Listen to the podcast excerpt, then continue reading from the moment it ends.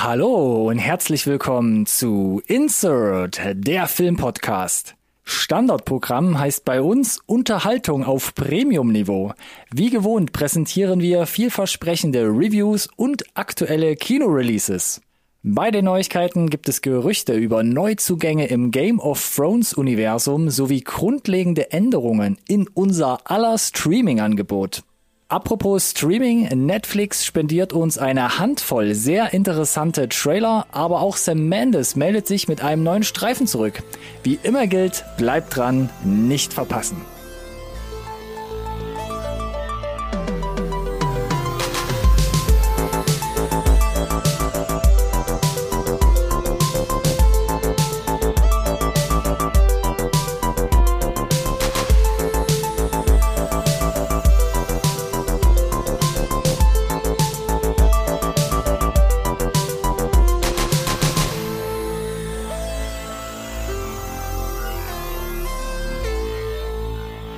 Hallo und herzlich willkommen auch von meiner Seite zu einer neuen Folge Insert Nerd Science Recorded on Tape, der Filmpodcast, den wirklich jeder braucht. Überraschende Pause letzte Woche. Mhm. Ich entschuldige mich dafür, mhm. aber manchmal muss man halt eben auch krank sein und ich habe tatsächlich, ich gehe mal mit der Entschuldigung vorweg, bevor ich äh, die Vorstellrunde beginne, mal geschaut. Die letzte attestierte Krankschreibung, als ich sie hochgeladen habe in meiner Krankenkassen-App, Februar 2020 ist schon eine Weile her. Und weißt du, wer was Februar 2020 bei Insert auch war? Du, lieber Ronny, warst mein, mein Gegenüber, mein Moderator. Und du bist es immer noch. Ist es nicht toll? Ich habe versucht, hier da irgendwie eine, eine nette Überleitung zu bringen, quasi so gute Konstante in meinem Leben. Hallo, Ronny. Danke, Alex. Da kam der erlösende yeah, Anmoderationssatz, auf den ich so gelauert habe. Aber witzig, ne? Also tatsächlich Februar 2020, da habe ich äh, hatte ich einen gut beim Arbeitgeber. ich musste auch gerade überlegen, ich habe glaube ich letzten Mal in unserem Feed geguckt, weil ich dachte, wir hatten doch schon mal eine Krankmeldung und das war tatsächlich auch äh, Februar 2020. Dann ist das anscheinend ja. genau das. Ja. Oh Mann. Ja. Naja, was willst du machen? Von daher, äh, ja, es gibt auch noch normale grippale Infekte da draußen. Ich wollte gerade sagen, die sich, die sich gewundert haben. Schön, dass du wieder gesund bist, dass du nicht nur letzte Woche krank, sondern auch erkältet warst. Äh, ich freue mich, dass du wieder gesund bist. Ja, ich freue mich auch. Oh, vielen Dank. Genau, bedeutet aber. Ja, wir haben einiges ja, nachzuholen. Mh, hat sich ein bisschen was angestaut tatsächlich. Ne? Äh, auch jetzt gerade äh, Anfang dieser Woche hat Netflix auch noch mal ein bisschen Gas gegeben, ne? Ein paar Trailer mhm. nachgeschoben. Äh, von daher würde ich sagen, starten wir mal durch. Vielleicht habe ich ja diese tatsächlich Zeit nutzen können, in, in meiner krankheitsbedingten Abwesenheit irgendwie ein paar Filme und Serien zu gucken. Was mich zu den Ruckzuck-Reviews bringt. Mm. Mm. Immer noch wie Honig. Da haben wir jetzt beide eine zwei. Ja, da haben wir jetzt beide eine zwei stehen. Und da habe ich mich jetzt schon extrem zurückgehalten. Denn ah. hätten wir ah. letzte Woche unsere Episode schon online gebracht, hätte ich gesagt, lieber Alex, natürlich habe ich viel gesehen. Denn ich war am Wochenende bei meinen Eltern, bin zehn Stunden Zug gefahren und hatte noch ja. relativ entspanntes Wochenende dann dazwischen, zwischen diesen beiden Zugfahrten. Und ich habe einiges mitbringen wow. können. Habe mich aber auf zwei also hier runtergeboxt. höchstmöglichen Qualität geschaut, nämlich auf äh, Flugzeugmonitorniveau. Ja, genau, so quasi dem, dem, äh, genau, dem, dem, dem Nolanschen Ideal quasi, habe ich mich da angeglichen. Mm, ja, irgendwo ist James Cameron gerade tot umgefallen, glaube ich. Ja, manchmal muss man halt ein paar Abstriche machen. Ja. Solange der Ton stimmt. Das ist immer wichtig, finde ich noch. Er, er, erzähl doch mal, wo, wo, wo war denn der Ton besonders gut? äh, Ton, uh, das ist eine gute Frage bei meinem ersten Exemplar, was ich mitgebracht habe. Und zwar habe ich nachgeholt ein Kino, eine Kinoveröffentlichung von diesem Jahr und zwar The Worst Person in the World. Habe ich mitgebracht, Alex. Mhm. Mhm. Mhm. So, das ist natürlich erstmal für die, die es nicht wissen, das ist, würde ich, würde ich sagen, ein äh, norwegisches Arthouse-Kino. Ja. Ist es aber nicht unbedingt. Also das Aha. Ding kam, kam ab 10. oder kam am 10. März bei uns in die deutschen Kinos, mittlerweile im VOD erhältlich. Film von Joachim Trier, habe ich damals schon gesagt, wo wir den Film in den Release angesprochen haben, hat nichts mit Lars von Trier zu tun, nicht Dänemark, sondern Norwegen. Ja. Und in der Hauptrolle, vielleicht spreche ich es richtig aus, ist die Renate Reinswe zu sehen. Maybe. Und es geht um Folgendes, die spielt nämlich die Julia. Und Julia hat alle Möglichkeiten der Welt, doch der Reichtum an Optionen scheint zu viel zu sein. Beruflich verharrt sie seit Jahren als Aushilfe in einem Buchladen, da bereits diverse Studiengänge sie nicht erfüllen konnten. Im Privaten trifft sie dagegen schnell auf die große Liebe. Doch auch in ihrer Beziehung bemerkt sie bald den Drang nach etwas anderem. Zweifel kommen auf, ob es nicht doch noch mehr zu entdecken gibt, das es zu verfolgen lohnt. Gut, ich meine, das ist ja das Setup, äh, das also gut, das ist dieses Streben nach mehr, ne? Ich, ich sage immer, das zeichnet den Menschen aus, ne? Aber das ist ja so die klassische Story. Sollte ich festhalten, was ich habe, wenn es gut ist, oder könnte es immer noch ein bisschen besser sein? Oder ist, ist, ne? So, jetzt ist die Frage, ist das der, der, der Plot des Films, der dich zwei Stunden umtreibt? really? Im Endeffekt schon, ja. Und der erste Gedanke, wie gesagt, ist ja auch bei diesem Film, ja, ist schon sehr, sehr Arthouse-mäßig und, aber es war schon ein sehr interessanter Trailer damals auch, fand ich. Und dann kommt ja noch dazu, dass international schon ziemlich viel Werbung gemacht wurde für das Ding. So bester Film des Jahres und muss man unbedingt gesehen haben. Stimmt auch von einem visionären Regisseur. Ja, genau. und ähm, ich habe den lange auch aufgeschoben, deshalb, wie gesagt, jetzt ist ja mittlerweile schon September, weil ich dachte, da muss die richtige Stimmung her. Ich wollte gerade sagen, ist es denn, also kann man den, kann man nicht einfach so gucken, ne? Klingt zumindest nicht danach. Ja und nein, weil vor allem natürlich auch norwegischer Originalton, ne? Über zwei Stunden, zwei Stunden, acht Minuten geht das Ding, dann noch die ganze Zeit Untertitel lesen. Aber ich finde, der Film ist eigentlich sehr, sehr wie soll ich sagen, eingänglich? Sagt man das so? Kann man das so sagen? Ist ja eingängig. Ein, ja. Eingängig, Dankeschön. Vollzieht aber zum Schluss so einen Wandel, was das Genre betrifft. Und das hat Vor- wie Nachteile. Und die erste Hälfte von The Worst Person in the World ist eigentlich so eine bittersüße Erzählung über das Leben an sich, wie du es eigentlich schon selbst jetzt vielleicht richtig auch gedacht hast, wie man seinen Platz im Leben findet, äh, mhm. äh, welche Herausforderungen man ähm, schafft im Leben oder an, wel an welchen man vielleicht auch eben scheitert ähm, dazu eröffnet der Film oder reißt so die Frage auf, wie wir, was wir heutzutage vom Leben erwarten sollen und dürfen, ähm, speziell wie man sich das Leben durch die Medien geformt vorstellt. Globalisierung zerrt da noch mit rein, Social Media, was will ich eigentlich wie, selbst? Wie, wie nennt man das denn als Genre? Das ist ja dann nicht mehr Coming of Age, das ist ja dann schon ein, ein, ein, eine Stufe weiter. Das ist dann so Coming of Midlife Crisis, so kurz davor. Ja, das geht da vielleicht auch ein bisschen mit rein, weil die Person, äh, gerade die Renate Reinswer, ist ja auch, die ist ein Tick jünger als ich, also auch so, so gute Mitte fühltest 20. Du, fühltest du dich gesehen? ich, ich fand sie ultra sympathisch auf jeden Fall als Schauspieler, Schauspielerin. Und was dich vielleicht ein bisschen locken könnte, wie gesagt, gerade die erste Hälfte ist sehr eingängig und gerade die erste Hälfte ist inszenatorisch, hat sich sehr, sehr international angefühlt. Es ist auch peppig. Es gibt am Anfang ähm, eine Offsprecherin, wo, wo sie quasi ihr Leben so ein bisschen kurzzeitig selbst beschreibt. Mhm. Ähm, mhm. Die mhm. Kamera mhm. fühlt sich so nach ein bisschen US-amerikanischen, hochwertigem Indie-Kino an. Okay. Viele englischsprachige Musik. Ähm, und oft kam der Gedanke, das könnt ihr direkt so eins zu eins in das USA-Remake halt reinpacken. Das funktioniert wahrscheinlich richtig gut. Locker leichte Erzählung. Top. Aber dann das letzte Drittel und da trennt sich so ein bisschen die Spreu vom Weizen, wird es halt richtig hart und klar zu einem Drama. Jetzt nicht so, dass es dir das Herz bricht, ne, und dass du dich einfach nur noch schlecht fühlst, sondern es wird halt ein ganz klassisches Drama. Hm. Also viel, viel hm. dunkler im Grundton und damit muss man ein bisschen klarkommen. Und ich war die ganze Zeit in dem Film drin und dachte, das ist für mich mindestens eine viereinhalb, der Film, wenn nicht sogar noch mehr. Und dann kommt halt wirklich das letzte Drittel, wo es auch ein bisschen in die Länge geht, wo es ganz klar Drama wird, wo ich einfach davor saß und mir gewünscht hätte, dass der Stil von der ersten Hälfte ein bisschen mehr noch durchscheint. Und das fand ich für mich persönlich ein bisschen schade. Okay, das heißt, dieser Genrewechsel so ein Stück weit hat da jetzt nicht so funktioniert. Der zieht einfach tatsächlich wirklich ein bisschen die Stimmung runter. Wird ja, ja. Im, im Ton halt sehr, sehr ernst und ähm, auch das Ende ist ähnlich wie bei Not Okay letztens, also ähnlich jetzt sage ich mal jetzt vom, wo ich jetzt mein Fazit gerade draus rausziehe, lässt einen so ein bisschen äh, ja ein offenes Ende zurück, wo man oh, auch für okay. sich nochmal selbst entscheiden muss mit einem kleinen mhm. Zeitsprung nehme ich mir jetzt groß was mit aus dem Film oder nicht. ähm, und deshalb habe ich mich auch super schwer mit der Bewertung getan, die ich, äh, die ich dir gleich verraten werde. Äh, vorab noch 96 Prozent Rotten Tomato Score von den Kritikern. Also da spiegelt sich das schon wieder, was man aus der Presse mitgenommen hat. 86 Prozent aber immerhin bei den Zuschauern, was nicht wenig mhm. ist. Mhm, mh. Und bei IMDb immerhin noch, ja, was heißt immerhin noch, eine 7,8. Also schon Ui, mehr als ja, Box schon, Ja, definitiv, ja. Und gehst du damit? Äh, ich habe, also mit der 7, 8 gehe ich auf jeden Fall mit. Äh, ich war, wie gesagt, bei einer 4,5 oder fast noch mehr, aber ich würde mich jetzt, glaube ich, auch safe einreihen und würde sagen, ich gebe locker 4 und bin noch am das- überlegen, ob ich sogar noch einen Tick mehr gebe, weil ich fand den die ersten zwei Drittel wirklich richtig, richtig, richtig gut. Ich würde ähm, sagen, das Ähm, ist ja mehr als eine klare äh, Empfehlung, es zu, zu schauen, ne? Ja, also klar, wie gesagt, ein bisschen, Trotz allem jetzt. bisschen Arthouse-mäßig, Mhm. norwegisch, Untertitel, wenn man ihn gerade mit Originalton guckt. Ähm, ja, aber von mir ähm, war ich sehr, sehr angetan.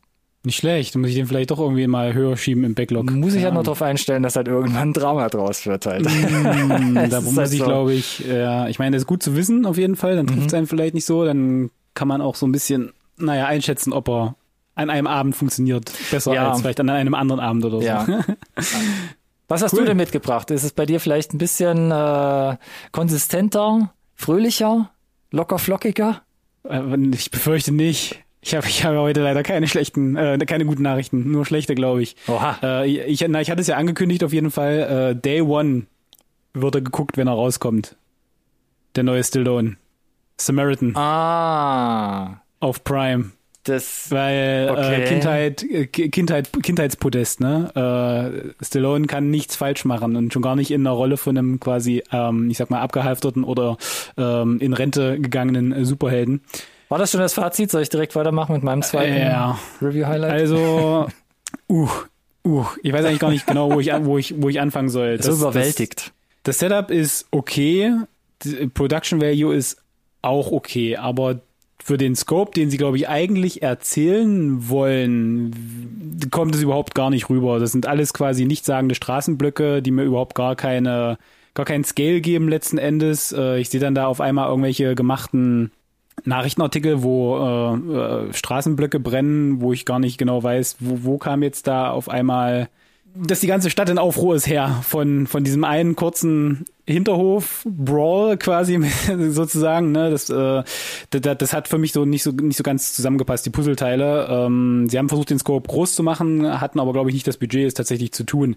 Wenn es Action gibt, dann ist die solide gemacht. Die ist auch teilweise noch ähm, recht hausgemacht. Ja, Special Effects da wo nötig, aber sie haben, glaube ich, relativ viel versucht, Haus zu machen. Und Stallone macht da seine, in seinen Möglichkeiten macht das wirklich unterhaltsam gut, ne? In seinen Weil- Möglichkeiten.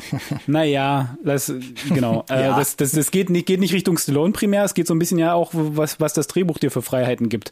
Und äh, es gibt einen großen Twist im Film, den äh, siehst du aber schon als, weiß ich nicht, als Fünfjähriger meilenweit kommen. Das heißt, der ist halt null überraschend, wird aber mega aufgebauscht, kommt viel zu spät auch für mich.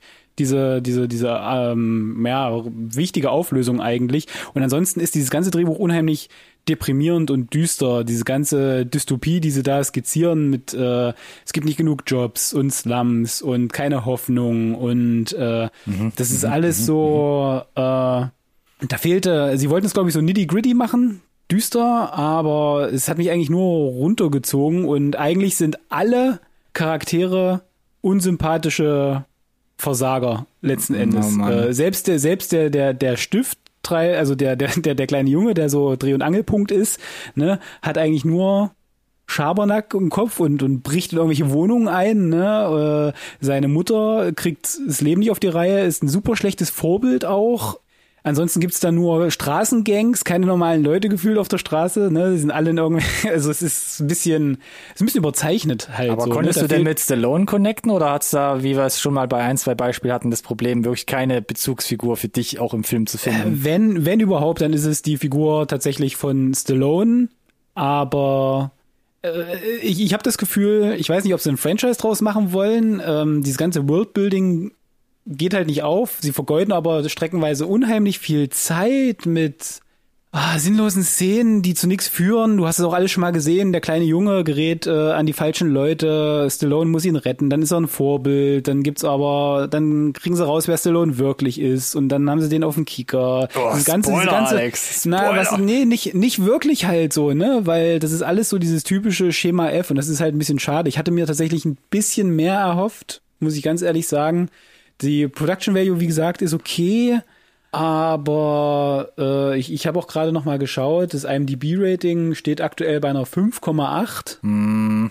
Das sollte dir schon alles sagen. Das ist, glaube ich, die, die Tendenz auch. Der, der Metascore beim IMDb ist bei einer 45. Äh, Rotten habe ich jetzt nicht äh, bei der Hand. Oh Mann, ich- Alex. Ich wäre auch bei, bei zweieinhalb eher dabei, tatsächlich. Äh, braucht da auch kein, kein, kein, ähm, keine Serie draus, keinen kein, keinen weiteren Teil. Und es gibt eigentlich nur eine Szene, die richtig, richtig cool ist, wo ich mir dachte, das ist das, was ich mir von dem Film äh, erwartet hatte eigentlich. Und die ist ganz am Ende.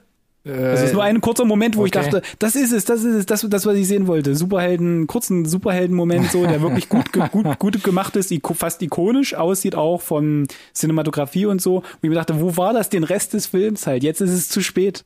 Aber hat's noch wenigstens so ein versöhnliches Ende dann mit dir geschlossen? Ja, für mich, also es ist, äh, wie gesagt, 2,5 Sterne ist jetzt so, dass ich sage, mm, da musst du schon wirklich Stallone-Fan sein, dann kannst du den gucken, dann kriegst du da auch ein bisschen was raus. Ich dann für mich mit dem Ende ist okay, ne, im Vergleich zu dir. Ich konnte, das, das Ende war für mich dann in Ordnung und auch abgeschlossen, das reicht. Okay.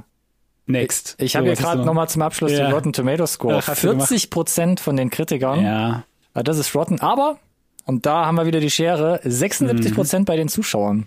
Das ist aber der Stallone. Äh, Faktor, glaube ich, der einfach da so ein bisschen Gut Der, möglich. der, Gut er, ich glaube, er zieht, zieht immer noch. Ich meine, die Idee an sich ist ja auch immer noch total super, aber ich fand die Umsetzung hapert äh, mega, mega, mega. Alles sehr stereotyp, ähm, null Kreativität. Äh, ich, ich, ich konnte einfach nicht. Ich habe keinen richtigen Zugang gefunden. Weder zur Welt noch zur Figur noch zur Inszenierung. Ja, schade. Also steht bei mir noch auf der Watchlist. Hm, Ja, mal gucken, wann ich den einschieb. G- Genau, vielleicht bei der nächsten Zugfahrt. Dann das, das passt schon. Ja, sorry. Nehme ich mir mit als Tipp. Es ist, ich, bin, ich bin selber enttäuscht, muss ich gestehen. Ja, ich hatte mir gewünscht, dass Du hast dich ja schon ein bisschen drauf gefreut. Das hat man Ja, rausgehört. na klar. Ja. Naja, So, und jetzt du. jetzt ich nochmal. Noch ein Highlight. Ja, noch eine Review. Und äh, zwar, da habe ich mich ja auch ein bisschen drüber gefreut, weil da fand ich ja den Trailer sehr schön vorher, äh, wo wir drüber gesprochen haben bei den Releases. Und zwar kam am 19. August Cleo auf Netflix raus. Hm, Serie, ne? Eine achtteilige Serie, äh, genau. Mhm, und äh, zwar spielt mit die Jella Hase und der Dimitri äh, Schad. Und äh, gerade zweiteren hat man ja auch aktuell jetzt in der Känguru-Verschwörungschroniken-Dingsbums-Verfilmung äh, Ja, gesehen. von mir aus. Wieder aktuell im Kino. Und für alle, die gar nicht wissen, um was es geht, ich habe es nochmal kurz versucht zusammenzufassen. Und zwar mit strenger Hand wird Cleo von klein auf in der DDR erzogen, stets im Sinne ein wertvoller Teil des Vaterlandes zu sein. Ihr Opa schleust sie letztlich in die Staatssicherheit ein, um als inoffizielle Agentin westliche Feinde zu eliminieren. Ihre Aufgabe löst sie mit Bravour. Dennoch wird sie eines Tages des Hochverrats bezichtigt und hinter Gittern gebracht. Als der eiserne Vorhang fällt, kommt sie frei und hat nur ein Ziel, den Grund für ihre Festnahme herausfinden, egal mit welchen Mitteln. Schon bald entdeckt sie, dass ihre eigene Person nur ein kleiner Baustein einer großen Verschwörung ist. Ulala. Also der letzte Satz, den habe ich damals nicht so aus dem Trailer rausgelesen, dass da noch Nee. so eine Verschwörungskomponente äh, kommt. Der Trailer sah bunt aus, eher nach Klamauk ja, auch. Ja, ich wollte gerade sagen, was ist es denn vom Genre? Weil deine, deine, deine Zusammenfassung, die las ich ja gerade schon eher Thr- Thriller-esque. Ja, ist es aber tatsächlich nicht. Es versucht so einen Spagat zu machen. Denn auch meine Hoffnung war ja, der Klamauk ist okay. Ich brauche jetzt auch nicht das x-te DDR war scheiße Thriller-Dingens unbedingt. Es äh, ist einfach mal eine Sache, die man jetzt so in einen neuen Kontext vielleicht auch erstrahlen lässt. Und ähm, auch aus dem Trailer dachte ich so, vielleicht ist es so eine Mischung aus Kill Bill und DDR-Drama. Ja, so Ja, okay. auch so okay, ein bisschen ja. mit Komponenten, ja, von Goodbye Lenin, jetzt um mal so diese großen Brocken rauszuholen oder das Leben der anderen. Aber ja, ich glaube, es ist eher das Erstere. So eine Mischung aus Kill Bill und DDR-Drama. Wenn dann eher noch. Also du hast viele ernste DDR-Themen, die da verwurstet werden. Klar, Stasi, willkürliches Verhaften und Handeln. Äh, du hast den Druck der Planwirtschaft, Indoktrinierung durch staatliche Jugendverbände. Wird alles so ein bisschen angerissen und auch diverse persönliche Dramen so porträtiert, die sich daraus ergeben, aus diesem Spannungsfeld. Und dennoch ist es alles, wie man es im Trailer sieht, sehr, sehr bunt und quirlig inszeniert. Und was ein sehr cooler Move ist in der Serie, Cleo bekommt in den ersten Folgen relativ schnell den Dimitri Schad als äh, Polizei aus dem Westen gegenübergestellt. Er ja, spielt als Kontrast quasi. als Kontrast. Er spielt schon so einen comic-esken Dödel. Das muss man teilweise mögen, aber er hat auch seine Momente, wo er echt glänzen kann, wo er der auch so ein bisschen ans Herz wächst. Und Cleos Methoden und ihr Auftreten erinnern manchmal auch so ein bisschen an, an Harlequin, so ein bisschen. Also sie hat teilweise auch den Okay. Hang zum Wahnsinn, auch Ja. in ihren Methoden, wie sie dann versucht, Leute äh, äh, na, um die Ecke zu bringen. Und irgendwie Cha chaotisch gut nennt man das, glaube ich, in Dungeons and Dragons, ne? Okay, wenn es das ist, dann bitte. ähm, und irgendwie schafft das Drehbuch zu weiten Teilen tatsächlich auch immer so über diese Limits drüber zu gehen. Ne? Also wirklich klamaukig, Harley Quinn-mäßig, um dann mit genügend Ernst wieder so weiterzumachen. Gerade so Episode 6 beginnt äh, komplett mit so einem albtraumhaften Set, also es spielt so in einem großen Set, wirft aber verschiedene Erinnerungen und Zeitebenen durcheinander. Also sehr kunstvoll, sehr cool gemacht äh, vom Schnitt und von der Technik, wie sie es gefilmt und gedreht haben. Äh, erzählt aber so den ernsteren Background nochmal von Cleo. Aber dann dachte ich, jetzt wird's nur noch besser ab der sechsten Folge, weil noch ernster, noch tiefer. Aber dann kommt so dieses Ganze, ja, es geht nicht nur um Cleo, sondern es ist eine super internationale Verschwörung. Und dann beginnt so, ein, beginnt so eine Jagd nach so einem roten Koffer, so einem klassischen MacGuffin. Ja, okay. Äh, und dieses Tempo und die Anzahl an der Charaktere in der Serie sind ultra hoch. Ich dachte schon in der zweiten Folge, ah, okay, da geht die Reise hin, bin ich gespannt auf Staffelfinale, nächste Episode, ha, abgeschlossen. Ich so, was? Und da ist so ein Tempo drauf, wo ich dachte, da ist so viel Stoff, das, was andere auf zwei, drei Staffeln äh, gebracht hätten. Also das ist schon äh, hohes Tempo. Und gerade dann auch noch die finale Folge, ah, da gibt's so eine Autoverfolgungsjagd, die handwerklich einfach nicht gut gelöst ist. Dann kommt noch eine neue Gegenspielerin dazu. Die letzte Folge kriegt auch noch zum Ende so einen komischen Epilog-Charakter, wo dir mit, also mit Cliffhanger oder? wo, wo, Achtung, wo so viele Ja. Füße in die Tür gestellt werden für eine Staffel 2, wo ich dachte, ist das frech? Okay. Und dann werden ganz viele Sachen, die eigentlich abgeschlossen sein Ja. könnten, Ja. werden dann nochmal so halb offen wieder aufgerissen. Auch das Verhältnis zwischen Cleo und wie gesagt ihrem westlichen Polizei gegenüber, wo ich dachte, oh, das könnt ihr doch nicht machen, wie ich jetzt einfach Das so erinnert mich gerade so ein bisschen an, an Tokyo Vice. Wo ich auch gesagt habe, da wurden die, haben sie sich ja nicht mal die Mühe gemacht, die Handlungsstränge äh, zu versuchen, fertig zu erzählen. Äh, Bei dir klingt es ja so, als hätten sie es gemacht, aber relativieren das mit einem mit einer letzten Szene, also relativ viel wieder, wo ich dann halt sage, ich hatte diese Info bei Tokyo Vice wenigstens, dass die zweite Staffel schon bestätigt ist. Ja. Bei Netflix ist es ja gerade so ein, uh, gucke ich dann die erste Staffel wirklich oder warte ich, bis eine zweite bestätigt wurde? So ein bisschen schon. Und man hätte auch äh, mit ein, zwei Sachen wirklich die komplette Rahmenhandlung, glaube ich, auch schon zumachen können, wenn man das hätte wollen. Aber ich hätte auch beim Gucken, habe ich schon gesagt, ja, okay, dann lasst es auf für eine zweite Staffel. Aber dass man dann so viel wieder aufreißt und sagt, zum Beispiel auch in so einer Art Post-Credit-Scene ist es eigentlich nicht, weil es ist noch innerhalb der Staffel. Aber du siehst dann plötzlich, kleiner Minispoiler, einen Gegenspieler, der umgebracht wurde in Staffel 1, wo du dann siehst, nachdem er zwei Tage irgendwo tot lag, er lebt. Ich Ah, dachte so, okay. nein, Okay. warum denn? Warum denn das? Naja, ähm, um es kurz zu machen, die Presse, gerade die internationale, ist eigentlich gar nicht so abgetan von Cleo. Nee, Und IMDb, der, der, der King, King Steven. ich wollte gerade sagen. Stephen King höchstpersönlich hat getwittert, oh, eine Prise frischer Luft hier auf Netflix. Wie angenehm, das zu gucken. Schön mit Untertiteln bestimmt geschaut. Wahrscheinlich das, ja. Auch viele Ja. IMDb-User-Reviews sagen toll, toll, toll, cool, cool, cool, cool. Ähm, bei Rotten Tomatoes, da gibt's noch, gab's zumindest diese Woche, ich habe jetzt nicht nochmal geguckt, noch kein äh, Kritiker-Score, aber der User-Score liegt da nur bei 47 Prozent, also deutlich Ach. drunter. Und ich habe Cleo geguckt und dachte, sechste, siebte Folge, das ist eine viereinhalb Serie, viereinhalb Sterne Serie für mich. Und dann kam so äh, das letzte Drittel, wo ich dachte, so jetzt wird's ein bisschen wackelig, ist vielleicht doch nur eine vier. Dann kam die letzte Folge und die hat für mich nochmal so viel kaputt gemacht. Und letzten Endes gebe ich Cleo dreieinhalb Sterne mit. Ich fand's sehr schön gemacht, aber es war zu viel, es waren zu viel Subplots auch, ähm, gerade mit dem Freund noch von dem Polizisten und seiner Frau und oh, mh, was da alles drin ist. Wie gesagt, zwei, drei Staffeln vielleicht, das war einfach zu viel. Aber jeder sollte mal einen Blick riskieren und ähm, hat Spaß gemacht. Über die weiten Teile dann immerhin. Ja, klingt ja danach. Ist ja ein boxsolide, ne? Trotzdem. Ja. Dreieinhalb. Ja, ja. Insgesamt kann man sagen, boxsolide. Gerade weil es auch wieder eine deutsche Serie ist, muss man ja mal ein bisschen pushen hier. That's it. Gut, dann, Habe ich jetzt viel geredet wieder.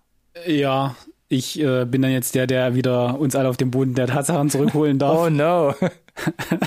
Hast du jetzt noch für ein faules Ei mitgebracht? Es wird noch viel, viel fauler, riechst du das nicht? Äh, nee. Also, kurz als, als Einleitung. 2019 gab es eine, eine Staffel von einer Serie auf Netflix, die nennt sich Woo Assassins. Da haben wir sogar mal kurz darüber gesprochen. Oh je, ja, ja, ja, ja, haben wir kurz darüber gesprochen, sind, bestehen zehn, sind zehn Folgen. Äh, Ich fand es besonders spannend, weil da der Aiku Uwais oder Aiku Uwei oder wie auch immer du ihn aussprechen möchtest, äh, mitspielt. Den kennen wir halt von The Raid und The Raid 2 äh, und vielen anderen Martial Arts Filmen. Der spielt da die, die Hauptrolle. Und es geht letzten Endes darum, dass er sozusagen als der Wu Assassin besondere Kräfte über die Elemente bekommt, ja, und gegen quasi andere übernatürliche Kämpfer äh, in San Francisco Chinatown äh, kämpfen darf, äh, um halt äh, die Welt zu retten. Wie auch immer. Ich will da jetzt gar nicht zu sehr ins Detail gehen. Äh, für mich war es cool, weil äh, ich sehe ihn sehr, sehr gerne und äh, es klang so ein bisschen wie wir probieren uns an Martial Arts, aber mit coolen Special Effects und Superkräften. Da bin ich erstmal all in, ne? so ein bisschen fernöstliches Superhelden Kino, Serie, wie auch immer, vielleicht Richtung äh, Shang-Chi auch. Für mich klang es auch ein bisschen gerade so nach Mortal Kombat und The One. Ja, so ja, alles, alles, alles, alles sowas, genau. Okay. Ähm, so, die, die Serie wurde dann nach der ersten Staffel abgesetzt. Hallo Netflix. Äh, hat, steht auch bei aktuell einer 6,4. Ich habe gerade nur noch mal nachgeschaut. Nicht so besonders gut. Ich würde sie, ja, sie hatte Momente, äh, hatte aber auch Schwächen, gerade wenn dann die Special Effects auch sind, wo ich mir denke, na, da fehlte dann doch das Budget, aber ihr, ihr wolltet mehr. Ist ja auch egal. Also, das war nur die Einleitung. Oh Gott, das war die Einleitung. Die erste Staffel wurde abgesetzt. Netflix hat dann, war dann so nett und hat dann noch ein bisschen dieses Farewell-Treatment, das auch andere Serien schon bekommen haben, hier walten lassen, ist aber voll unter dem Radar geflogen und hat 2022 einen Spielfilm released, Fistful of Vengeance. Kein ah. Who Assassins im Titel, nothing dazu, nichts, kein, das ist ein Spielfilm, Finale zur nicht fertig erzählten ersten Staffel von Who Assassins. Da kann ich mich Wo- jetzt natürlich extrem gut wieder dran erinnern. Da hatten wir doch kurz überlegt, das irgendwie hier noch mit, mit zu erwähnen. Ja, weil der Trailer tatsächlich ganz cool aussah, weil ähm, ganz viel Martial Arts tatsächlich auch noch ein bisschen brutaler als Woo Assassins war, mit relativ expliziter Darstellung von Gewalt und Messer in Leute rein und so. ähm, Und darum ging's mir, den habe ich gesehen. Ich hatte ja letztes Mal schon erzählt, dass ich so ein Martial Arts äh, Spleen hatte und relativ viele Martial Arts Filme liefen und äh, Fistful of Vengeance war halt dabei. Außerdem wollte ich halt abschließen, weil ich habe ja die erste Staffel Woo Assassins gesehen und Das war jetzt nur dein Segway, diese Serie. das war nur mein Segway. Ist ja auch egal. Also Okay. die erste Hälfte ist ganz cool gemacht. Nein, von Äh, das was ist jetzt? so von Fistful of Vengeance. von Fistful of Vengeance, Okay, genau. okay, die, die erste Hälfte ist okay. da ganz gut gemacht. Da, die Production Value haben sie versucht auch äh, groß zu halten, machen einen Settingwechsel in weg von San Francisco, was es vielleicht auch in der Produktion vielleicht dann günstiger gemacht hat. Da sieht man, dass sie versucht haben, an dem Scale zu arbeiten. Es wirkt auch tatsächlich alles ähm, aufwendiger. Aber dann verliert der Film sich komplett. Also äh, die die Figuren äh, völlig irrational, super gerushter Plot, ähm, äh, sinnlos äh, sinnloses Kräfteverhältnis. Da werden da wird ein Gegenspieler aufgebauscht dass quasi das ganze Team, das wir kennen, äh, nicht dagegen ankommt. Und dann splittet sich das Team 50-50 und die eine Hälfte klatscht dann halt da irgendwie den Gegner weg, während das andere Team irgendwas anderes macht, wo ich mir denke, ist es das jetzt? Steht er jetzt, wie du gesagt hast, wieder auf und es war nichts? Oder ach, der ist jetzt tatsächlich weg einfach. Und diese, diese ganze, diese zweite Hälfte butchert dann eigentlich komplett dieses Setup, das eigentlich ganz vielversprechend war in der ersten Hälfte. Ich Und gerade witzig, grad, wer gerade Tonprobleme hatte, Alex hat sich quasi die Hände im Gesicht zusammengedrückt. Ja. Das war anscheinend so eine, so eine Also Erinnerung, die gerade ich, hochkam. ich, ich, ich möchte so sehr, ja, dass das irgendwie da noch diesen, diesen würdigen Abschluss finden darf, diese Serie, ja. Ähm, und nur, äh, bevor ich jetzt mich hier zu sehr verliere, ähm, Rotten Score. Kritiker 42, Audience 48 und im IMDb steht er bei einer 4,4. 4,4. Was guckst du denn immer für. Filme, Alex? Wow, na ich hab ich konnte nicht glauben, dass es halt so schlecht ist und dachte mir dann auch die erste Hälfte, oh, das ist aber eigentlich alles Mensch, die Action und tralala und dies und das und der Scope und es sieht doch alles gar nicht so und dann kam die zweite Hälfte und ich dachte mir, uh, da habt ihr liegen lassen. Äh, also seit 17. Februar ist das Ganze auf Netflix. Ähm, nur wirk also wenn ihr krasser Die Hard Fan seid, ja, und unbedingt den Ico sehen müsst, ja, und Who Assassins ansatzweise interessant war und ihr das auch durchgezogen habt, dann vielleicht. Ansonsten würde ich allen anderen empfehlen, guckt es nicht. Der Trailer ist, glaube ich, schon das Beste am Film. Äh, ich kann zwei geben noch, aber da Da bin ich schon Großzügig großzügig tatsächlich. Oh Mann. Zwei von fünf. Absolute, äh, absolute Enttäuschung. Sorry. Ei, ei, ähm, ei, wie gesagt, ähm, ich, ich, ich, ich mache das nicht gerne. Es, es ärgert mich auch ein bisschen. Ne? Ich hätte mir gewünscht, dass es halt genau wie, wie in Stallone da sich ein Podest bauen kann mit Samaritan. Hätte ich mir gewünscht, dass hier die Serie einen, äh, zu einem klangvollen Abschluss finden, finden darf. Aber ist nett, dass Netflix es gemacht hat, aber es ist überhaupt nicht aufgegangen in dem Moment. Oh Mann. Tja, also wieder so ein, ich sag mal, asiatischer Kampfkunstfilm, der jetzt irgendwie nicht so gezündet hat bei Der dir. hinter den Erwartungen äh, zurückgeblieben Mann, ist. ja. Mann, Mann, Mann, Mann. Und das Ding ist, das Ding ist, äh, nur ganz kurz einmal aus dem Nähkästchen geplaudert, dass Netflix das ja sehr wohl auch mit dem, mit dem Aiko schon, schon besser hinbekommen hat als Hauptdarsteller. Die haben ja äh, einen, ähm, einen Standalone-Film gemacht. Äh, ich ich guck gerade, versuche gerade parallel nachzugucken, wann der tatsächlich war. The Night Comes For Us, der war 2018. Hm, stimmt, da gab's ja auch noch was. Und der ist richtig gut. Der hat auch eine 6,9. Ne, auch ein Netflix-Film, äh, das das gleiche T Team, auch wieder mit Joe Taslim, das gleiche Team von The Raid letzten Endes, äh, zumindest äh, vor der Kamera. Und der ist stark. Da passt der Plot, da passt die Action. Und ich dachte, na, vielleicht, ne, so in die Richtung. Nee. Da gibt's tatsächlich qualitativ krasse Unterschiede. Ähm, genau, so, aber sei es drum. Genug da darüber gesprochen. Rest in Peace, Wu Assassins. Ähm, ich find's gut, dass ich da einen Haken hintermachen kann, dieses Thema jetzt ad acta legen darf. Jetzt habe ich auch aus dem System geredet. Tapfer, Alex. Tapfer. gucken wir kurz einmal zu den Releases, äh, vielleicht. Was da so im Kino kommt. Und wir haben ja auch irgendwo noch einen Disney Plus Day, den wir verarzten müssen. Ja, und wir, das liegt mir noch ein bisschen am Herzen, wir äh, haben ja quasi jetzt noch eine, eine Woche im, im Nachschub hinten dranhängen. Ja, das ist heute los, mir fällt Na- nicht sein. Aber wirklich äh, drei Sachen, die noch halt ganz interessant sind, ähm, die letzte Woche in die Kinos kamen, am 1.9. 3000 Years of Longing, der neue Film von George Miller. Wir kennen ihn alle noch. Vision, Visionary Director. Ja, von Mad Max Fury Road zuletzt. Ja. Ähm, gemischte Kritiken habe ich nur gelesen. Ja, Trailer war ja auch, äh, wie, wie sagt man politisch korrekt, abgewichst. Ja, richtig, das Fand hätte ich ich jetzt auch gesagt.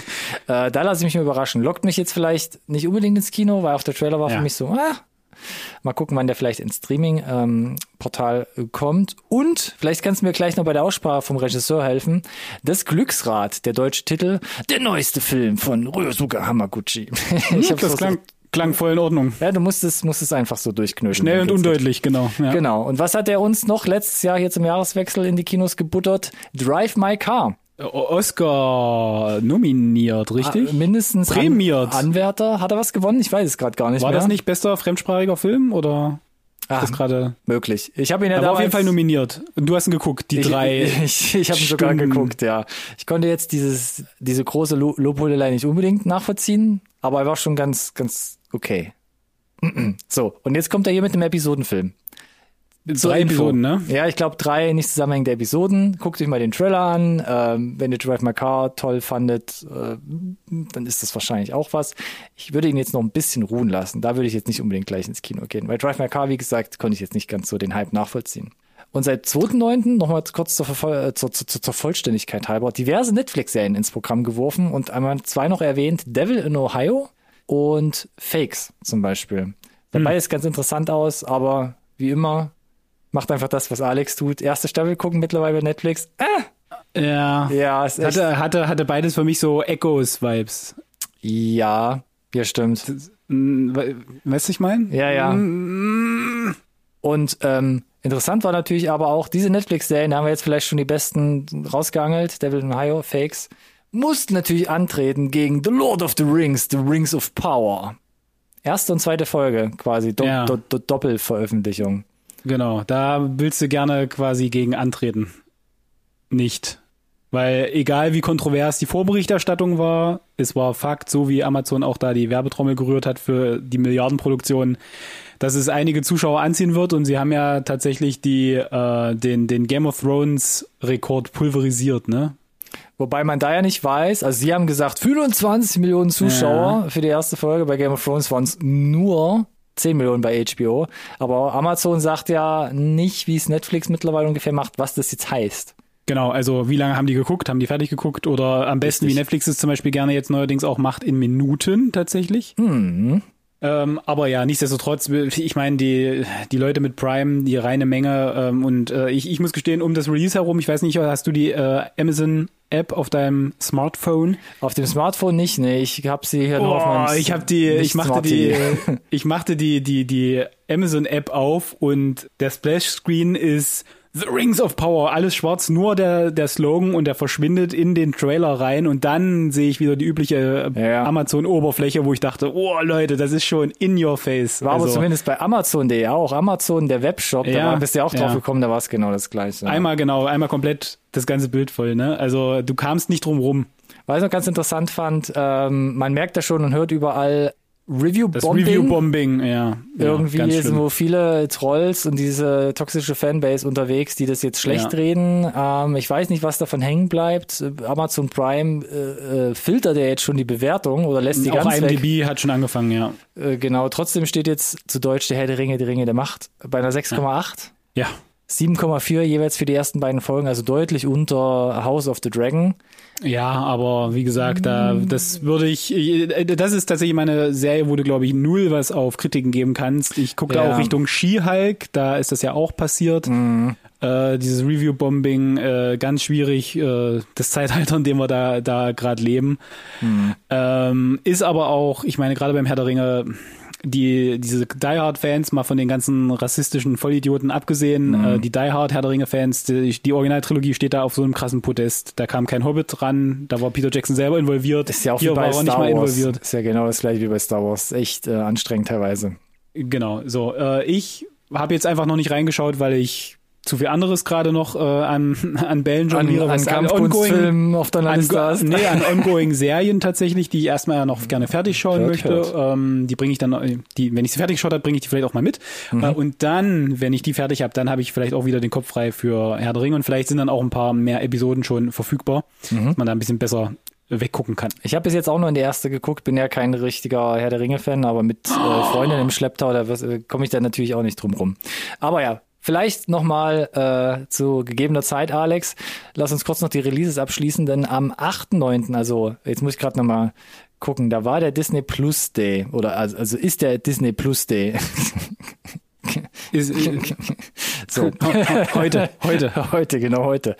Und da bringt äh, Disney Plus äh, unter anderem Thor Love and Thunder endlich auf die Plattform und Damn. quasi jetzt Online-Premiere Pinocchio mit Tom Hanks. Interessiert mich so, so gar nicht.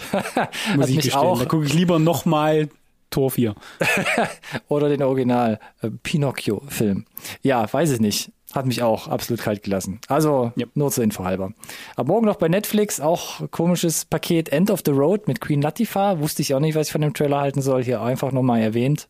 Mit Ludacris noch dabei. Und ähm, Blacklight mit Liam Neeson kommt ins VOD Amazon Prime Paket. Alles, alles als, gesagt dazu. Auch als Premiere. Liam Neeson ja. mittlerweile als Direct to VOD. Ja. Aber du weißt genau, glaube ich, was du kriegst, wenn du einen ah, Film mit Liam Neeson guckst, der Blacklight heißt. Es hört nicht auf. Aber der hat sein Genre gefunden. Damn it, der wird nicht jünger, ne? Nee, aber und fühlt auch nicht. Schmonzt also, es da raus. Der, genau, der, der haut die raus ohne Ende, bis er nicht mehr kann. Ich, ich ist ja auch okay. ich hoffe ja nicht, dass das so ein Steven Seagal wird irgendwie. Das wäre Ja, so also, in die Richtung oh. geht's, aber ich, ich würde mir auch wünschen, dass er nochmal so ein, wirklich so ein Taken 1 hat. So ein Ding, wo du sagst, ah, flog, flog vielleicht unterm Radar, aber ging dann mega steil, weil einfach richtig geil gemacht. Oscar-Preisträger, ne? Der Kollege. Ja, auch das, ja. Ah. Naja. Was gut. war's? Eng englische Patient? Nee. Na, bestimmt, ich krieg's gar nicht mehr ah, zusammen. Stimmt das Liste irgendwas vielleicht? Ah, auch da, oh ja, auch das. Ja, ja, von sowas kommt, ne? Und dann so, nee, ist egal. Wollen wir weitermachen mit den Neuigkeiten? Ja. Okay. Ganz kurz. Äh, ganz kurz, sagt er da. Und wir sind wieder bei House of äh, Dragon gelandet. ja, du vielleicht. ja, ich fand schon interessant. Du hast ja auch eingeschmissen. Also, grünes Licht für eine Staffel 2. Und ja. ähm, dann gab's. Wenig überraschend nach dem erfolgreichen Start, ne? Ja, ich glaube, das stand vielleicht schon so halb vorher fest. Ja, gut möglich. Und jetzt gab es die ersten Gerüchte, dass vielleicht Elizabeth Olsen und Henry Cavill dazukommen könnten in Staffel 2. Fand ich so ein bisschen the nose, muss ich, muss ich sagen, als ich es gelesen habe, so dieses, no, vielleicht spielt er ein Targaryen, ja, weil er als Witcher weiße Haare hat und es nicht blöd aussieht, okay, alles klar. ja, und Elizabeth Olsen, die spielt vielleicht da irgendwie hier so eine rote Magierin. Okay, das hat sie noch nie in ihrem Leben gemacht, alle alles rein, klar. alles alle so, rein. Meine Güte, die, ja, die, die, wann auch immer du weißhaarige Leute brauchst oder jemanden, der in einer roten Robe irgendwie gut funktioniert, dann jetzt immer nur noch Elizabeth Olsen und Henry Cavill, bitte. Gleichzeitig fand ich ein bisschen schockierend, dass äh, Miguel Sepoknik, der ja auch die erste Folge umgesetzt hat und ganz viel Game Hm. of Thrones Scheiß, ne? Ich habe es ja in der letzten Folge auch wieder Die, erwähnt. na, du hast ihn ja hart gefeiert, ne? Seine Vita. Ne? Ja, seine Vita schon. Ähm, geht. Ah, Ankündigung dann Staffel noch ein 2 anderer und er sagt, ne? er geht. Der ja auch quasi äh, Co-Showrunner mit geworden ist jetzt bei House Genau, Dragon. Fand ich äh, interessant zumindest, möchte ich mal sagen. War, war ist die Frage, warum er gegangen ist, ne? Creative Mhm. Differences, wie man so schön sagt. Und oh, ist das ein gutes Zeichen oder ein schlechtes Zeichen für was da noch so kommt? Ich weiß nicht, ich bin gespannt. Ich habe jetzt zuletzt die dritte Folge gesehen, fand da vor allem das letzte Drittel sehr, sehr unglaublich wackelig mit Okay. dem Subplot um die Crabman. Ähm, also Crab gerne mal? Feedback geben, wenn das jemand gesehen hat in den Kommentaren. Überall, Instagram, Twitter, Facebook, wir erwähnen es am Ende nochmal. Würde mich über regen Austausch freuen. Nice. Was gibt's sonst noch, Alex? Haben wir mal was Neues Wir- hier noch an weiteren nee, Neuigkeiten? Ich würde, wir können noch mal über Warner Brothers Discovery sprechen. Woche vielleicht. 5. Nee, Äh, Folge 5. again. das hört nicht Ja, auf. na, das ist so, das ist so ein bisschen dieses äh, lustige Heimvideos, ne, Segment von uns. Äh, ja, genau. äh, was ist das nächste Upsi an der Stelle? Ja, äh, es soll wohl tatsächlich ähm, ein Batgirl-Screening geben, nochmal intern äh, auf dem Gelände quasi von Warner Brothers für das Personal, damit sie nochmal sehen können, äh, was sie da gemacht haben, was so schlecht war, dass du es nicht kommerziell auswerten kannst. Du meinst, was so nicht ins Konzept gepasst hat. Ach so, Entschuldigung, ja. In das ich weiß Konzept. nicht, äh, ich weiß nicht, ob sie damit also das Gegenteil erreichen wieder, ne? Dieses ist es gut gemeint oder ist es noch mal so ein, so eine so, ein, so eine Rückhand für alle, für alle, die da wirklich äh, Zeit und Energie äh, rein äh, gebuttert haben. Mhm. Puh, schwierig. Aber vielleicht äh, schneidet es ja einer mit mit, mit so einer Kamera, dass wir dann vielleicht doch mal einen Leak noch zu Gesicht bekommen, weil fertig ist er ja faktisch nicht. Und Aber wir können ja froh sein. Ich wollte gerade sagen, dass das jetzt wirklich die allerletzten News zu Warner Brothers gewesen sind. Nein, sind sie nicht, denn äh, Warner Brothers hat bekannt gegeben, sie haben dieses Jahr nur noch Geld, zwei Filme rauszubringen. Äh, da haben wir Black Adam noch, ne? Äh, dieses Jahr. Äh, aber das bedeutet, bedeutet konkret, dass sich das Release-Datum von Aquaman 2 und von Shazam 2 in 2023 schiebt. Und jetzt wird's nämlich lustig, weil dieses Konzept, das besagte, ne, fürs äh, DC EU, wie auch immer du es nennen möchtest, äh, dass es nicht existiert. Äh, ne, das Konzept hat ja nicht gepasst, weil Michael Keaton auf einmal Batman, aber es ist doch eigentlich, na, sag schon, wie heißt er? Ben Affleck, Danke, Ben Affleck, da hatte ich gerade einen Hänger. bitte gerne. Ähm, der ja aber auch bei Aquaman 2 auftaucht. wird Jetzt dann doch wieder und jetzt geschoben. kommt genau und äh, Flash wird es aber alles eigentlich erklären und auch dann den Michael Keaton schon einführen. Der erscheint jetzt aber dann vom Release-Datum noch vor, theoretisch, einem Aquaman 2, wo ja aber wieder Ben Affleck Batman wäre, wo ich mir denke, die, was auch immer ihr euch für eine Argumentation zusammensetzt, weshalb ihr Dinge getan habt, gerade um Batgirl, ne? Führt ihr gerade mit diesem, Versch mit diesem Verschieben von Aquaman 2 und Shazam 2 wieder ad absurdum. Also könnt ihr mir nicht erzählen, dass ihr einen 10-Jahres-Plan habt, Kinder. Se Setzen 6, Thema verfehlt. Sorry. Kein Verständnis. Ja, Ich bin gespannt, was nächste Woche ähm, da wieder durchsickert. irgendwie bleibt es spannend. Irgendwie bleibt es spannend.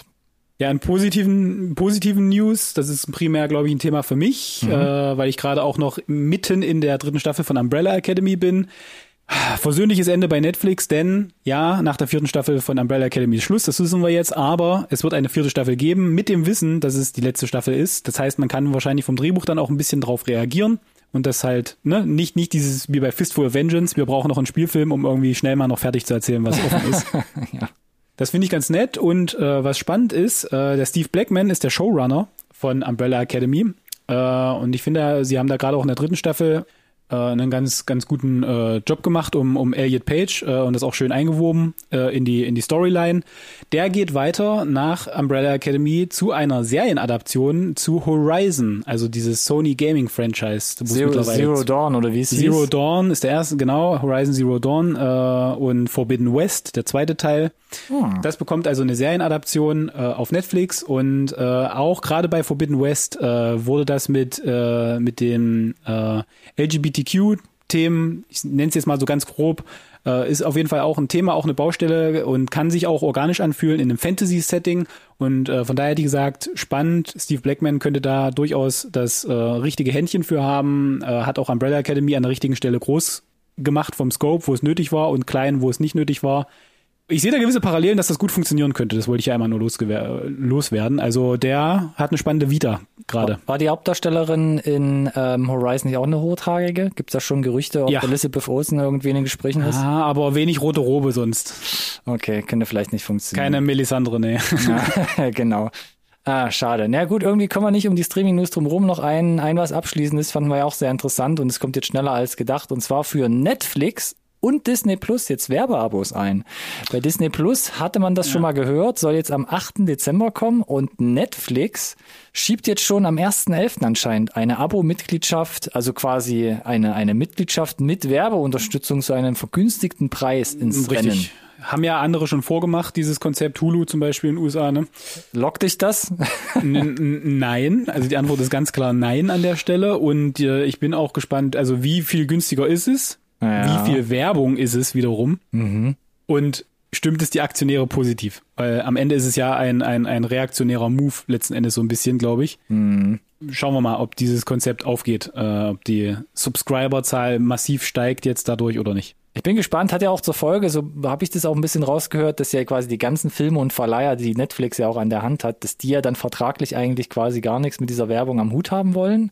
Da muss man sich jetzt irgendwie umschiften, rauskaufen oder was weiß ich. Das heißt, bis das dann vielleicht irgendwann mal überhaupt rentabel wird, dieses äh, dieses Abo-Modell. Das äh, fand hm. ich noch ganz hm. interessant, wenn man sich da so ein bisschen mal reinfuchst, ob sie sich da nicht irgendwie vielleicht äh, mittelfristig zumindest da quasi noch ein bisschen verheben an dem Ganzen. Aber äh, steckt da nicht drin. Wird schon irgendein Schlaumeier ausgerechnet haben. Genau, Vielleicht. hoffentlich haben die keine ehemaligen Warner Brothers äh, Management-Spitzen oh, yeah. bei Netflix.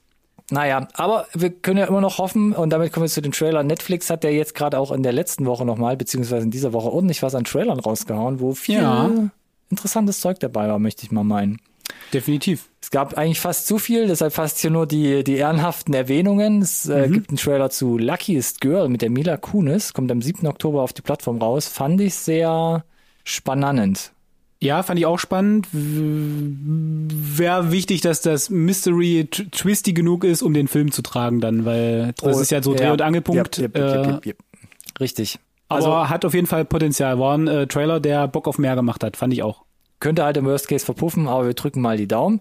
Und es gab jetzt endlich mal den ersten, war es ein ganz vollwertiger no, Trailer, Teaser-Trailer? Nicht, für mich auch immer noch nicht so richtig, aber genug gesehen, glaube ich. Zu Wendell und Wild, dem neuen Film von Henry Selick, der uns Visionary Director. Oh, aber stimmt, in dem Fall tatsächlich, vergessen. tatsächlich äh, legitim, so nach äh, Nightmare Before Christmas und auch Coraline ähm, verdientermaßen. Also ne? Stop Motion quasi äh, Veteran und äh, Key Peel hier in zwei Sprechrollen noch dabei, ähm, hat ein PG-13-Rating, ist also wahrscheinlich recht gruselig oder zumindest halt ein bisschen tendenziell an, ne, ich möchte jetzt nicht sagen älteres Publikum gerichtet, aber nicht ganz so vielleicht ja, aber es hatte ja auch krasse Nightmare äh, Before Christmas Vibes, äh, audiovisuell auch, ne, sehr düster, ähm, der ganze Artstyle. Ähm, ich gehe davon aus, dass es schon krass in die Richtung geht und es äh, wird ja auch wieder äh, zu Halloween quasi passend auf Netflix erscheinen. Richtig, 28. Oktober. Ich bin gespannt und würde es mir gern mal geben. Trailer hat mich noch, ich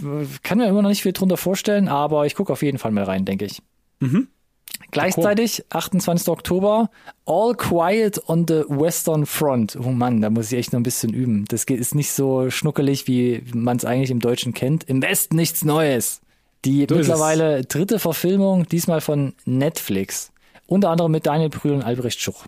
Also dieser sieht mega gut aus. Schon, oder? Audio, audiovisuell extrem beeindruckend. Das können sie, das sehr können sie aufwendig gefilmt. Äh, Cinematografie sah wirklich stark aus. Da sind einige Bilder dabei, wo ich dachte, wow, das sieht schon richtig groß und teuer aus. Ich muss aber gestehen, äh, dreht, dreht sich ja, also ist ja ein Plot im, der im Ersten Weltkrieg spielt, ne, Buchverfilmung. Ist das so ein äh, bisschen, wenn man, wenn ich ihn jetzt böse unterstellen würde, würde ich sagen, an 1917 war erfolgreich und wir hängen uns da mal hinten dran und versuchen auf dieser, dieser Welle mitzuschwimmen ein bisschen. Weil diesen Vergleich muss man ja bringen, oder? Ähm, ich glaube, ich weiß es nicht. Ich glaube, die ersten Neuigkeiten, dass der kommen soll, sind schon von, also sind mindestens zwei Jahre alt. Mindestens. Vor 1917? Ja, ich glaube, das war tendenziell wahrscheinlich schon davor, bevor man auch wusste, wie 1917 im Detail dann aussieht, weil bis die Filmproduktion ja dann wirklich auch komplett angelaufen, abgedreht ist, das ist ja jetzt wahrscheinlich auch schon Das würde ich gerne noch mal in einem Zeitstrahl sehen zu. ist ja mindestens auch schon ein Jahr oder anderthalb her. Aber ja, ich fand's auch dick, fand den Trailer richtig, richtig gut gemacht wieder hier von Netflix und bin auch hier extrem drauf gespannt, ja. Aber hattest du Assoziationen mit 1917 oder bin nur ich das? Ja, Erster Weltkrieg drängt, drängt sich natürlich schon auf, aber ich glaube, dass das schon mal eine andere noch äh, eine andere Nummer wird. Das wäre schön, wenn er für sich stehen kann. Ja. Ja, ich hoffe auch. Weiter mit dabei, noch ein bisschen mh, vage, der Teaser-Trailer, auch Teaser-Trailer zu White Noise. Ist zu wenig, zu kurz, äh, um da eine finale Entscheidung zu treffen. Ähm, Film von Noah Baumbach, Sicht- Marriage Ja. Story. Da müssen, da Yes. müssen alle Glocken klingeln hier eigentlich. Genau, und der hat ja äh, Adam Driver schon da sehr, sehr erfolgreich inszenieren können. Jetzt hier mit Greta Gerwig noch äh, an seiner Seite. Äh, ich sag mal, äh, Kos- Set und Kostüm schon mal eine Eins. ja. Und Und jetzt viel wissen mehr wollen, wie Adam Driver in 20 Jahren tatsächlich aussieht, dann ja, äh, ich befürchte auch. Uff, damn. ähm, ansonsten kann ich äh, na, durch den, von dem Teaser noch nicht m, w- wesentlich mehr rauslesen, aber ich fand Marriage Story wirklich exzellent. das ist aber was komplett anderes hier. Ich weiß, aber da gehe ich trotzdem dann so weit in Vorleistung für den Baumbach, dass ich sage, gucke ich mir an, weil der, dein letzter Streifen halt so gut war. Okay, ist so ein bisschen dieses Pielsche Ding, ne? Also Ehemals, ja. ehemals, genau. So, ja, muss ich noch beweisen. Aber White Noise bin auch super gespannt. Äh, Habe ich so gelesen, Romanverfilmung galt lange als nicht verfilmbar, bis halt jetzt Noah Baumbach gesagt hat, mache ich. Gucke ich mir mal Ich an. mach's trotzdem. Um was es geht, bin auch super gespannt. Irgendwie doch um so ein toxisches, äh, keine Ahnung, Virus, äh, Ja. Apokalypse, Störfall-Dingens und ja, da drin irgendwie so ein halbes Familiendrama. Äh, Bin gespannt. Release-Datum gibt's noch nicht so kon konkret, heißt nur Herbst bei Netflix. Äh, vielleicht versuchen sie da auch wieder so eine parallele Kinoauswertung. Mal schauen. Ja. Ihr erfahrt es bei uns. Sam Mendes, habe ich im Intro erwähnt, meldet sich auch wieder zurück und zwar mit Empire of Light. Ah, Aber auch wieder hier nur ein Teaser, für mich auch wieder zu wenig. Äh, sind ein paar tolle Bilder, ja. Dreh- und Angelpunkt, äh, glaube ich, ein altes Kino und äh, ich glaube eine, eine, eine Liebschaft äh, um Olivia Colman. Ne?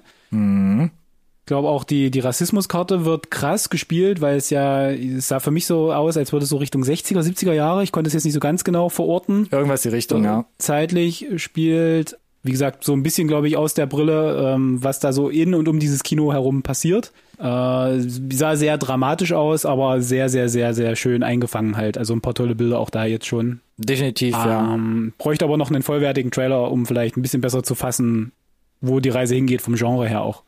Sam Mendes hat sie auch mit, äh, mit seinem Erstling direkt, American Beauty, direkt in mein Herzen gespielt. Danach waren immer mal so Filme dabei, wo ich dachte so, äh, ja, mal gucken. Aber auch Olivia Colman, wie es gemacht war, die Bilder gehe ich mit. Colin Firth noch dabei, ähm, Toby Jones etc. Äh, Dezember, ne? Es gab keinen Auch Tag, da, oder? Richtig. Hast du Nein. gesagt, genau. Genau. Empire of Light, neuester Film von Sam Mendes. Bin gespannt. Wie bei jedem anderen Dingens. So, und jetzt, Was jetzt haben wir noch, haben. jetzt, jetzt haben wir noch als zum, zum Abschluss was, was Schräges, was, was Oh. Weirdes aus, aus die, die diversen Gründen, denn wir haben das erste Mal, glaube ich, äh, eine Insert-Premiere, eine Roku Channel Production. Was ist das? Äh, Was zum Geier ist das Wovon denn? redest du? Was ist ein Roku? ja, was ist ein Roku? Es ist das 152. Pokémon.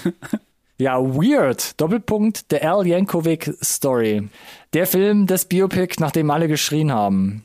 Ja, äh, ist, äh, glaube ich, eine größere Nummer in den USA tatsächlich, aber durchaus ja zu, zu weltweitem Ruhm gekommen. Äh, wird jetzt hier also äh, porträtiert von Daniel Radcliffe äh, und es sei noch erwähnt, äh, Evan Rachel Wood als Madonna, Ja. die Liebschaft.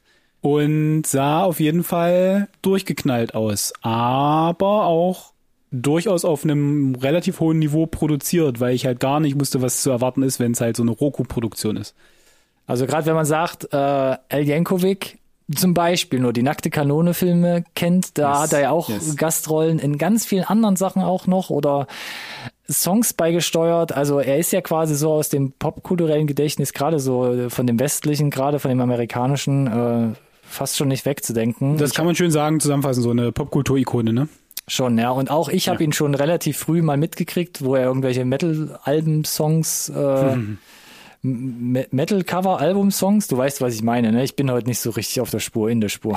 Gott. Ja, er hat Metal-Songs gecovert. Ja, danke, Alex. Genau. Und daraus ein Album gemacht mit Akkordeon. Und dann halt immer natürlich spaßeshalber die Lyrics dann Genau, umgemodelt. wird, äh, ist natürlich super grell, hat aber dann schon im Trailer hast du so ganz düstere Momente. Das heißt, die wollen sie auf jeden Fall auch ausloten. Da, was ich gar ne, nicht diese- wusste von ihm, dass er da auch mal so eine Phase hatte. Ich auch die nicht, so ich auch lief. nicht. Ich, ich wusste auch nicht, dass er eine Phase mit Madonna hat, aber gut für dich, Bro.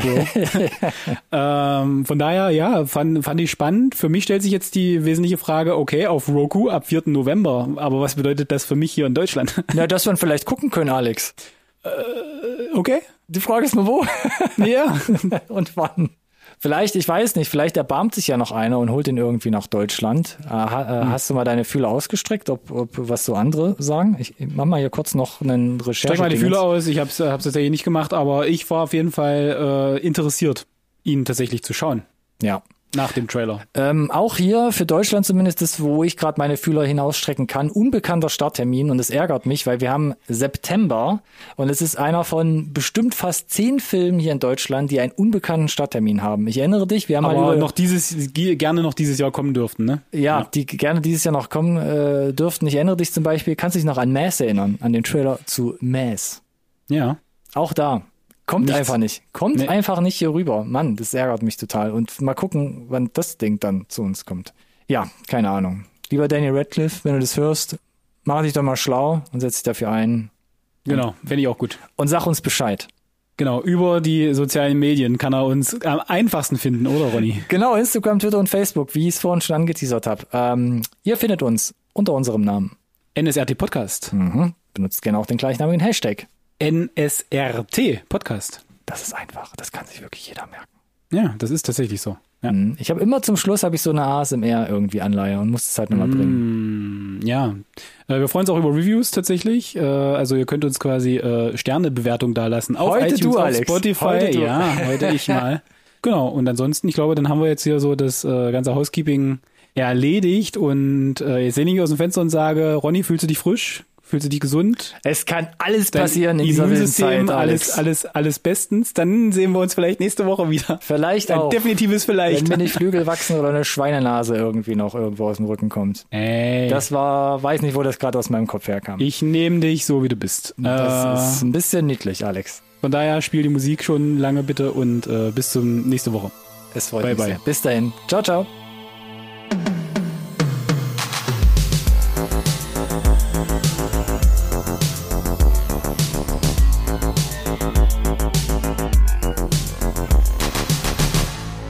conversation can serve no purpose anymore. Goodbye.